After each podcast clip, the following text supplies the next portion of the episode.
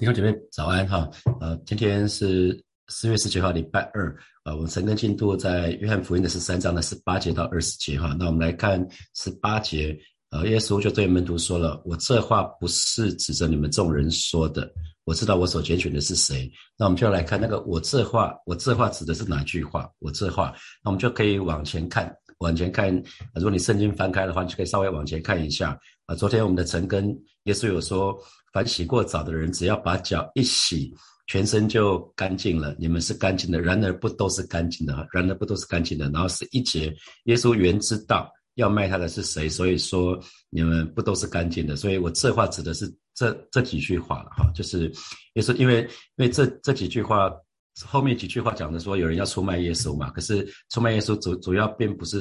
他说：“我这话不是指着你们众人说的，因为众人一定是不傻傻，不是不知道耶稣在说什么。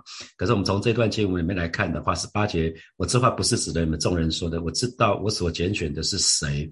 那现在是要应验经上的话，说同我吃饭的人用脚踢我。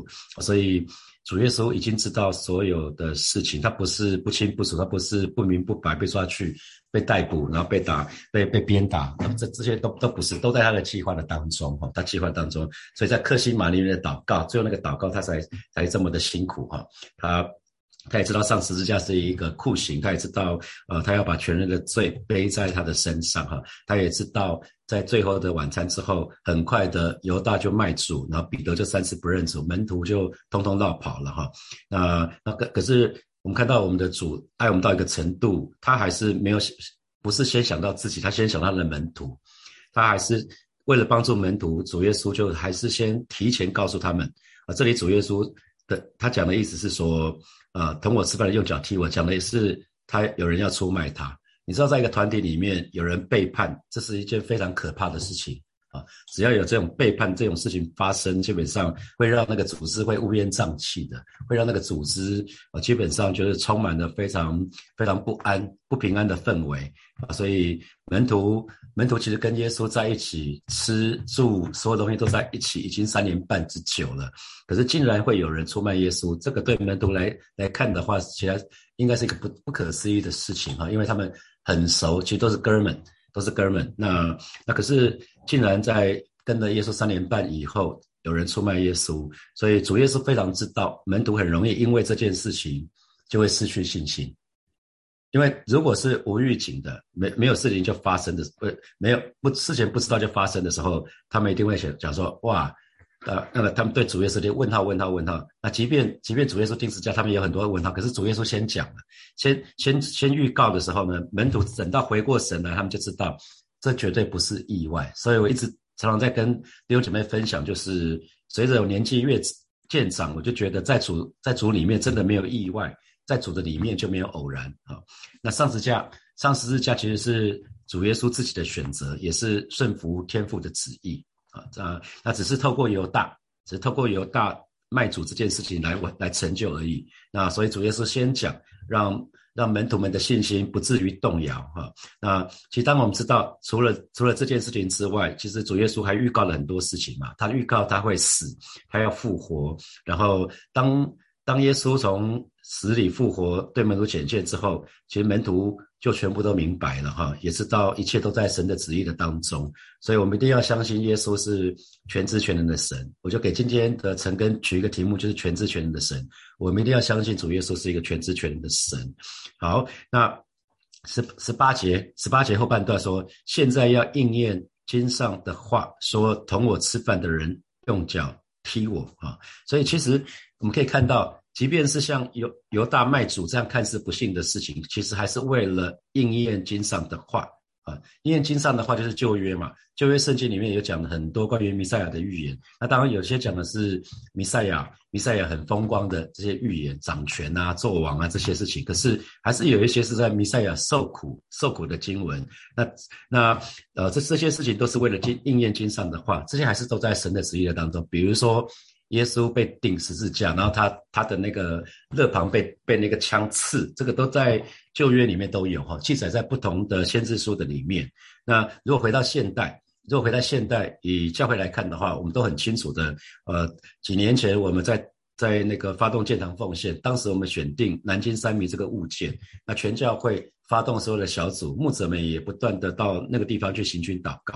那同时建堂奉献也如火如荼的如如如火如荼展开。那我们看到建堂奉献的那个奉献数字，呃，不断的上升，大家都非常的开心啊。每个每个礼拜都会看那个建堂数字，然后都会好像在。呃，大家会看到的，好像好像答案揭晓这样子，好像大家一一直期待期待，随着金额越来越高，随着时间越来越逼近，我们都觉得我们快要进去那个地方了。我自己都这样觉得。那可是没想到，到了那一年的三月，二零一七年的三月，却却突然好像踩了刹车。那当时我想大家都一样，一定充满沮丧，因为好像无疾而终。那可是如今我们就可以明白了，原来这一切都在神的旨意的当中。哦，很多事情是这样子。当下我们不是很明白，因为跟我们的期待太不一样了。期待那时候，那时候我们期待高涨到一个程度，我们都以为我们马上就进去了，是吧？我一直觉得是这样子，因为我常常去去去那边行军祷告，然后越走就越远，就还走到金华城，从小圈的走到中圈，走到大圈的，然后在那个地方祷告。啊，每次去那边祷告的时候，就充满了期待。那那可是那可是到了到了今天，突然看往回看五年前的事情，就突然都明白了。我觉得我们的神是这样的，有些时候当下不明白，可是当你我当你从现在看看过去的几年，你就明白了。或许对未来你还是充满有些部分你不是很清楚，可是你只要你只要多看几次，从现在看过去，看过去的三年、过去的五年、过去的十年，有些事情你都明白了。所以你要相信神是全知全能的神。或许我们糊里糊涂，可是神绝对不是这样子。那我们就来看经文出处，他讲到应验经上的话嘛，哈。经文的出处是在诗篇的四十一章。那我邀请大家翻一下诗篇的四十一章，诗篇的四十一章，诗篇的四十一章也是大卫的诗篇哈。那大卫，大卫应该是生病了。大卫在生病的当中，他的朋友去看他。那大卫在生病当中，朋友去看他，他他写下来的诗篇。那我们看第九节就好了。第九节，啊，大卫的诗篇，诗篇四十一篇的第九节，大卫说：“连我自己的朋友，我所倚靠，吃过我饭的，也用脚踢我。”哇！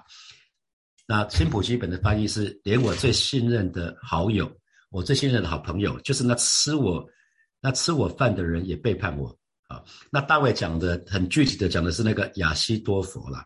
那亚西多佛是一个当时。非常出名的一个模式，就是大卫旁边身旁的一个一个非常文文士，就是比较会会出谋略的这样的人哈，不是武的，不是将军，他是大卫旁身旁的一个模式。那亚沙龙当当那个大卫大卫被那个儿子亚沙龙叛变的时候呢，亚西多佛就转而投效投效那个亚亚沙龙，然后跟他一起对抗大卫，这叫大卫情何以堪哈，因为他跟大卫很亲近。他他是大卫很身旁很亲近的一个大臣，也是一个好朋友。他们常常同桌吃饭，所以大卫称呼亚西多佛是知己的朋友。那你知道什么叫做知己的朋友？什么叫信任的朋友？就是那些常常跟他一起吃啊、吃喝在一起，甚至是拿大卫很多的好处的，结果却反过来咬大卫一口，反过来背叛大卫。所以大卫非常非常的辛苦哈。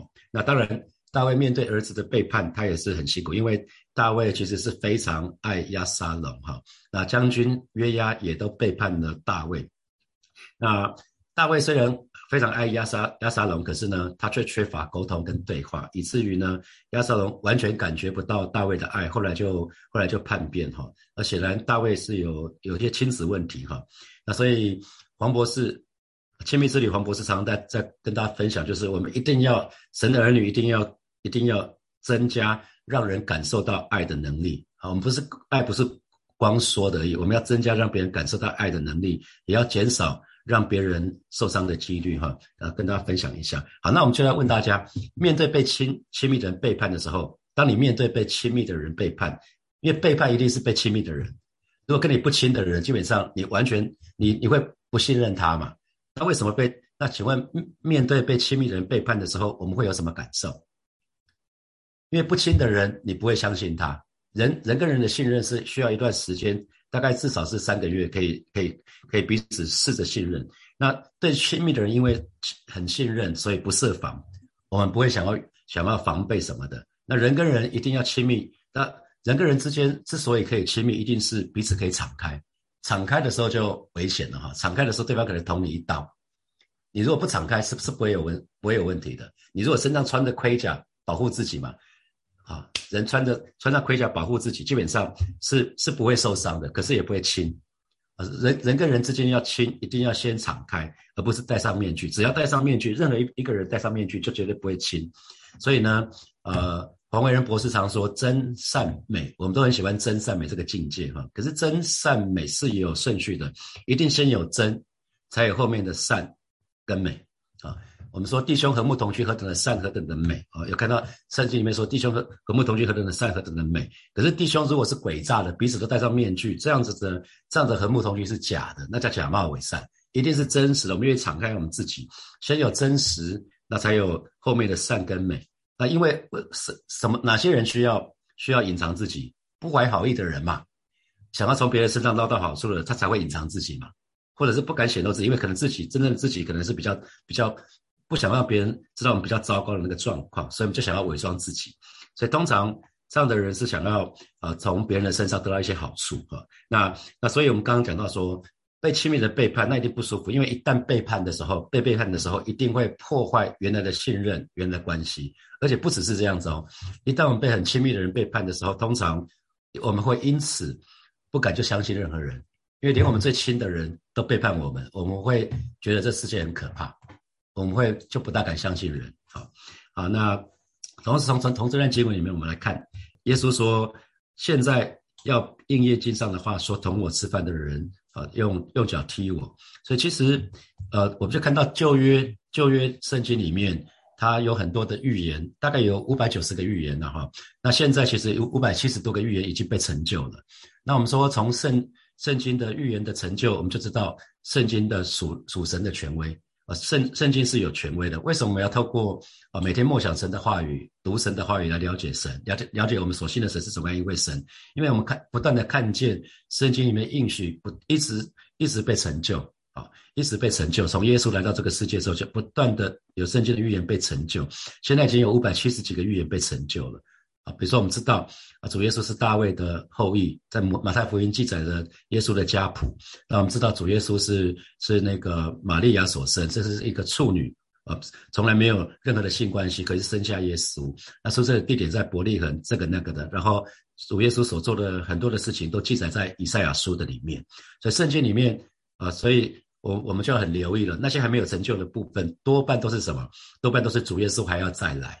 啊，主耶稣还要，主耶稣有第一次的来临，主耶稣还要再来，啊，所以神的儿女就一定要留意了，因为圣经既然已经有五百九十个预言都被，呃，现在已经成就了五百七十多个了，那现在还没有成就的，大多数都集中在主耶稣还要再来，所以神的儿女不要掉以轻心哈，因为主耶稣还要再来，主耶稣要再来，这个是弟兄姐妹一般最不喜欢听的，可是作为神的仆人。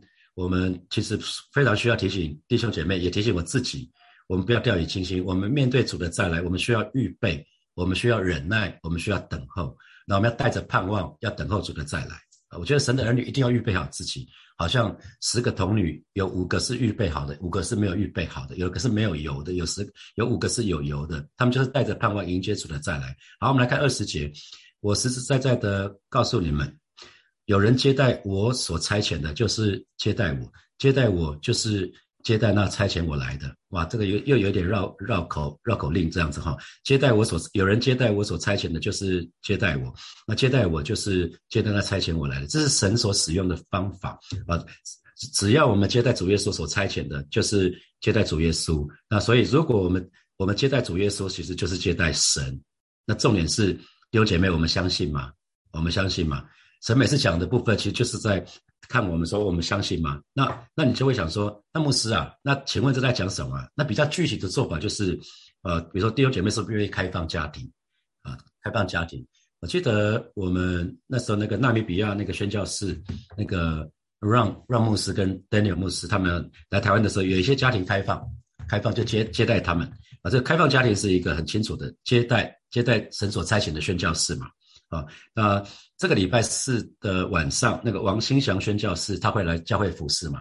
有一天我跟他在在一起吃吃饭的时候，他跟我分享说，康麦克牧师是他的 mentor。我说，哎，那你怎么康麦克牧师他在纽西兰，你怎么会会会有交集？他说，哦，他还没有出国去伊拉克之前，就有一次他开放他们的家，就接待了接待了康麦克牧师，然后接待了几个晚上，他们每个每个晚上都聊聊聊。后来后来那个康麦克牧师就非常关心他们，他们就邀请康麦克牧师成为他们的 mentor，成为他们的遮盖啊。所以康麦克牧师是最有名就是医治释放嘛，所以新祥王新祥弟兄他们也在这一块，因着他们一开始。一开始根本就不知道接待这人是谁，只是愿意开放家庭，接放这个宣教士，后来就成为他们很大的祝福。那我知道教会有很多成人，他们也愿意开放他们的家庭，他们愿意愿意用餐点去接待那些有需要的青少年。就是呃家里呃教会有一些弟兄姐妹，有些青少年他们是比较是单亲的，或者是可能是隔代教养的这些孩子。那在父亲节、母亲节的时候，就有一些弟兄姐妹愿意愿意就是。把教会列出来给他们名单，他们就愿意开放家庭，然后煮煮东西，煮一点简单的餐点给他们，给他们享用，让他们有点家的感觉。我觉得这是很美很美的事情啊！因为接待接待主所差遣的，接待那个最小的孩子，就是接坐在坐在最小的孩子身上，就是坐在主耶稣的身上啊！好，所以教会有很多人愿意服侍，愿意服侍社区的弱势团体啊，参加新样的服务队，这些都是啊。那呃，之前我们的爱在狱里，很多人报名参加，愿意服侍偏乡的这些有需要的人。那教会现在也也是有很多人服侍啊，报名儿主服侍小孩啊，因为这样的是最好的，是说我们我们的服侍最好是这些服侍的对象是不能报答我们的，我们服侍的对象是不能报报答我们的。所以我们可以看到，主耶稣讲的很清，他说我实实在在，你只要看到耶稣讲实实在在的告诉告诉我们，其实就讲的是耶稣认证的。耶稣认知，只要是有人接待耶稣所差遣，就是接待耶稣。所以某个程度，其实很特别，这很像是形式，是吗？你只要去接待，你只要做这件事情，那耶稣很排斥形式主义，好，好像好像每天吃饭，靠靠靠靠靠靠，然后念经这样子，靠靠，这形式主义。可是耶稣很重视形式，所以。啊，我们可以看到旧约它的献祭是有地点、有时间，啊，就需要在什么地点，需要在什么时间。可是到了新约，耶稣说用新年的神来敬拜他。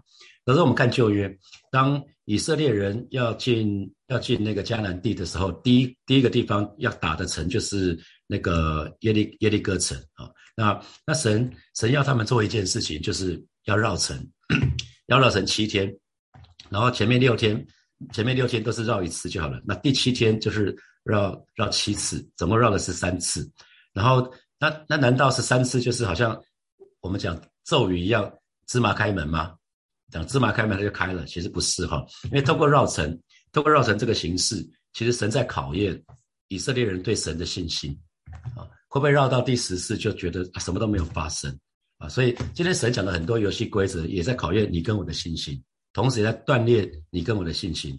那旧约其实还有另外一个例子，大家大家应该都还蛮熟悉的，乃曼将军就是叙利亚啊亚兰国的将军，就是叙利亚。今天叙利亚的将军就是亚乃曼将军。那乃曼将军长了大麻风，他就他他身边有一个以色列，他有一个有一个使女是以色列人犹太人，那他就跟他的主人说，以色列有先知，你可以去找以色列的先知帮助你。然后乃曼将军就跟那个亚述王，请亚亚兰国的王写了一张信。一封信给北国的王，那北国的王看到这个缝隙就很生气，说：“我又不是医生，我怎么可以医治你？”那旁边人才跟他讲说：“你旁边有一个先知叫做伊丽莎，呃，其实你你去让他去找伊丽莎就可以了。”那结果这个乃曼将军去找伊丽莎，他以为伊丽莎会帮他按手祷告，结果伊丽莎没有。伊丽莎跟他讲说：“你去约旦河洗个七次就好了。”好，大家都还记得这个故事吗？那难道难道七次又是一个七？我们说七是一个关键数字，是因为七次然后就才才会好吗？其实不是，其实其实神是要考验乃曼的信心。啊，一次两次觉得一次没有用，可能很多人就不洗了，不洗第二次、第三次了。所以其实借着这个形式表达我们对神的信心。所以当耶稣说，呃，只要我们是接待他所差来差遣的，就是接接待耶稣，我们一定要相信。然后我们就要相信，当我们这么做的时候，就在接待，就在接待神。所以圣经里面讲的讲的非常非常多这样的方式，比如说奉主耶稣的名祷告。那你们有没有想过，基督徒为什么要奉主耶稣的名祷告？好，那这个为什么我们就下个礼拜就分解啊？下个礼拜我们就可以会会讲到这个部分，为什么要奉主耶稣的名？我们会不会去带入公式，奉主耶稣的名？哦，那好，接下来我们有一些时间，我们来想一下啊，先从今天的几节经文衍生出来的。第一个题目就是：你相信主耶稣是全知全能的神吗？你相信耶稣知道关于你说的一切事情吗？特别是你的软弱，特别是你的挣扎。好，第二题，请问你曾经经历好朋友或者是亲近的人的背叛吗？那如果你早知道，你就会这个你会经历这些背叛，你会有不同的做法吗？好，那我刚刚一直提到第三题，在主耶稣的里面没有任何的意外，也没有任何的偶然，请问你相信吗？啊，最后人跟人，我们说要亲，人跟人要亲，一定要。要敞开，而不是戴上面具。只要戴上面具、戴上盔甲，我们就不可能亲了。那请问，目前你有哪些安全的关系是你可以敞开的？有哪些人？我讲的是有哪些人、有哪些对象是你可以敞开的？你可以很放心的对他说你心里面的一些事情，你、你、你的软弱、你的挣扎、你的痛苦。好，现在是六点三十九分，我们到六点四十九分的时候，我们再回来，我们再一起来祷告。好，弟兄姐妹们，一起来祷告喽。我们好吧，我们这一开始，我们先向神来告白，说我们相信啊，神的话语是真的，万事都互相效力，要叫我们得益处啊。之前相信我们不管是谁，我们之前所遇到的一些困难，包括那些背背叛啊，都是神允许的。这些事情最终都要为我效力啊。我离婚这个过程当中，自己带三个孩子，这个四年很挣扎，可是啊，我觉得神帮助我彻彻底底的。厘清我生命的优先顺序啊，所以这经历这几年，我就完全不用去去去去想哪哪个事情是最重要，哪些事情是其次。在那在那几年，我就彻彻底底，也是我信主的时候，我就彻底的厘清我生命的优先顺序。所以我现在跟孩子的关系都很亲近，好吧？这个时候我们就向神来告白。或许有一些不好的事情，你觉得一直卡住的，可是你一定要打从心里面相信，万事都互相效力，最终要叫我们得益处。我们就一起开口来祷告。是吧？谢谢你今天早晨再一次来到你面前向你来祷告，带领每一位神的儿女，打从心里面，我们有一个相信，对你一个信靠，就是我们相信万事都互相效力，要叫我们每一个人得着益处。我们所遇到的那些所有的问题啊，过去的那些人生的事件。最终都要为我们效力，主要让我们可以越来越亲近你，啊，让我们可以锻炼出在我们身上可以锻炼出你要锻炼出来的品格，啊，就是亲自来保守恩待每一位神的儿女，让我们真实的相信，主啊，你你是你你向我们所怀的意念是赐平安的意念，要叫我们幕后有指望。你你对我们所所意念是赐平安的意念，不是降灾祸的意念。谢谢主，赞美你。啊，接下来我们要来祷告。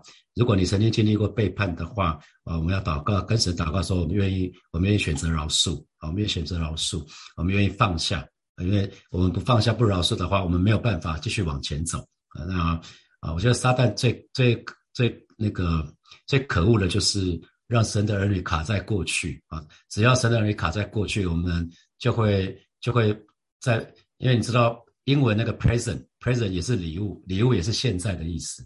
现在每一天，每一天其实是神给我们的礼物，每一天就是二十四小时，那是神给我们的礼物。如果我们不好好用它，今天一下就过去了，今天一下就变成昨天了。所以神的儿女如果卡在过去的时候卡关，一旦卡卡关的时候，我们今天就有点瘫痪掉了。那如果我们对未来恐惧，基本上我们也也会裹足不前。所以撒旦只要做两件事情，第一个就是让神的儿女卡在过去啊，对过去那些人生事件。卡在那里面一直在悲伤，一直在愤怒，然后就今天就废掉了。那如果我们对未来恐惧，今天一样是裹足不前，我们就在那边可能就会在那边睡觉，就会在那边摆烂啊，这这都是很可惜的事情，好吧？我们就要一起来祷告，为我们曾经过去的人生事件，我们向此来祷告，我们愿意选择饶恕，愿意选择放下，我们愿意好好的过每一天的生活。我们一起开口来祷告，是吧？谢谢你，今天早晨我们要再次来到你面前来祷告，为曾经。经历背叛的这些弟兄姐妹来祷告，让我们愿意选择饶恕。而是今天早晨，你的爱充满浇灌在每一位神的儿女的身上，让我们愿意选择饶恕，让我们愿意选择放下。主要先有马拉西，才有以法莲。而是当约瑟选择放下的时候，当当约约瑟忘忘了的时候，忘了哥哥出卖他的这种悲悲伤的感觉、伤痛的感觉、这种被背叛的感觉之后，他才可以经历昌盛。是吧求你帮助每一位神的儿女。让我们珍惜现在，珍惜每一天，让我们好好的过每一天的信仰生活。谢谢主，赞美你。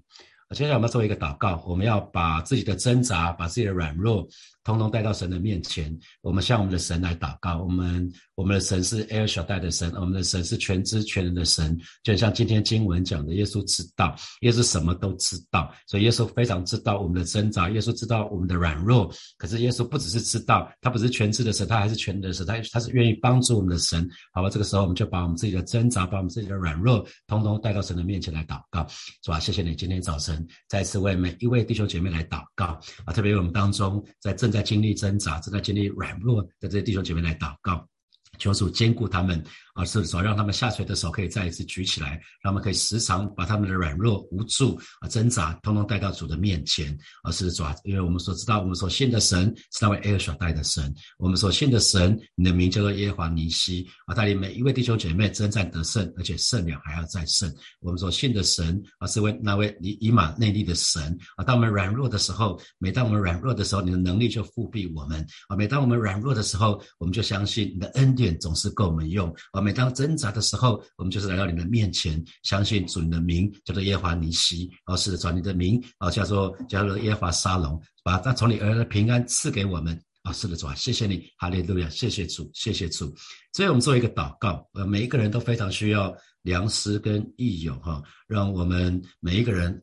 我们每一个人都可以找到我们人生当中的良师跟益友，成为我们的帮助。我们就去开口来祷告，主啊，谢谢你。最后为每一位神的儿女向主来祷告，让每一个人都可以有良师跟益友，以至于我们可以把我们的软弱，可以把我们的挣扎，可以把我们的担心跟害怕啊，都跟我们良师益友分享啊，知道他们不会嘲笑我们啊，他们不会啊，他们会愿意为我们守望，他们愿意为我们祷告，他们愿意听我们的声音，他们愿意聆听我们心里面最深最深那个伤痛啊，求主亲自来保。所亲自来带领，也让我们可以成为别人的良师跟益友。谢谢主耶稣，让我们学习彼此洗脚，让我们学习彼此相爱。谢谢主耶稣，奉耶稣基督的名祷告，阿门，阿门。好，祝福大家有得胜的一天啊！今天不管工作，不管上班，不管在在学校，不管在任何的地方，都经历神的同在，经历神的恩惠。好，我们今天停在这里，拜拜。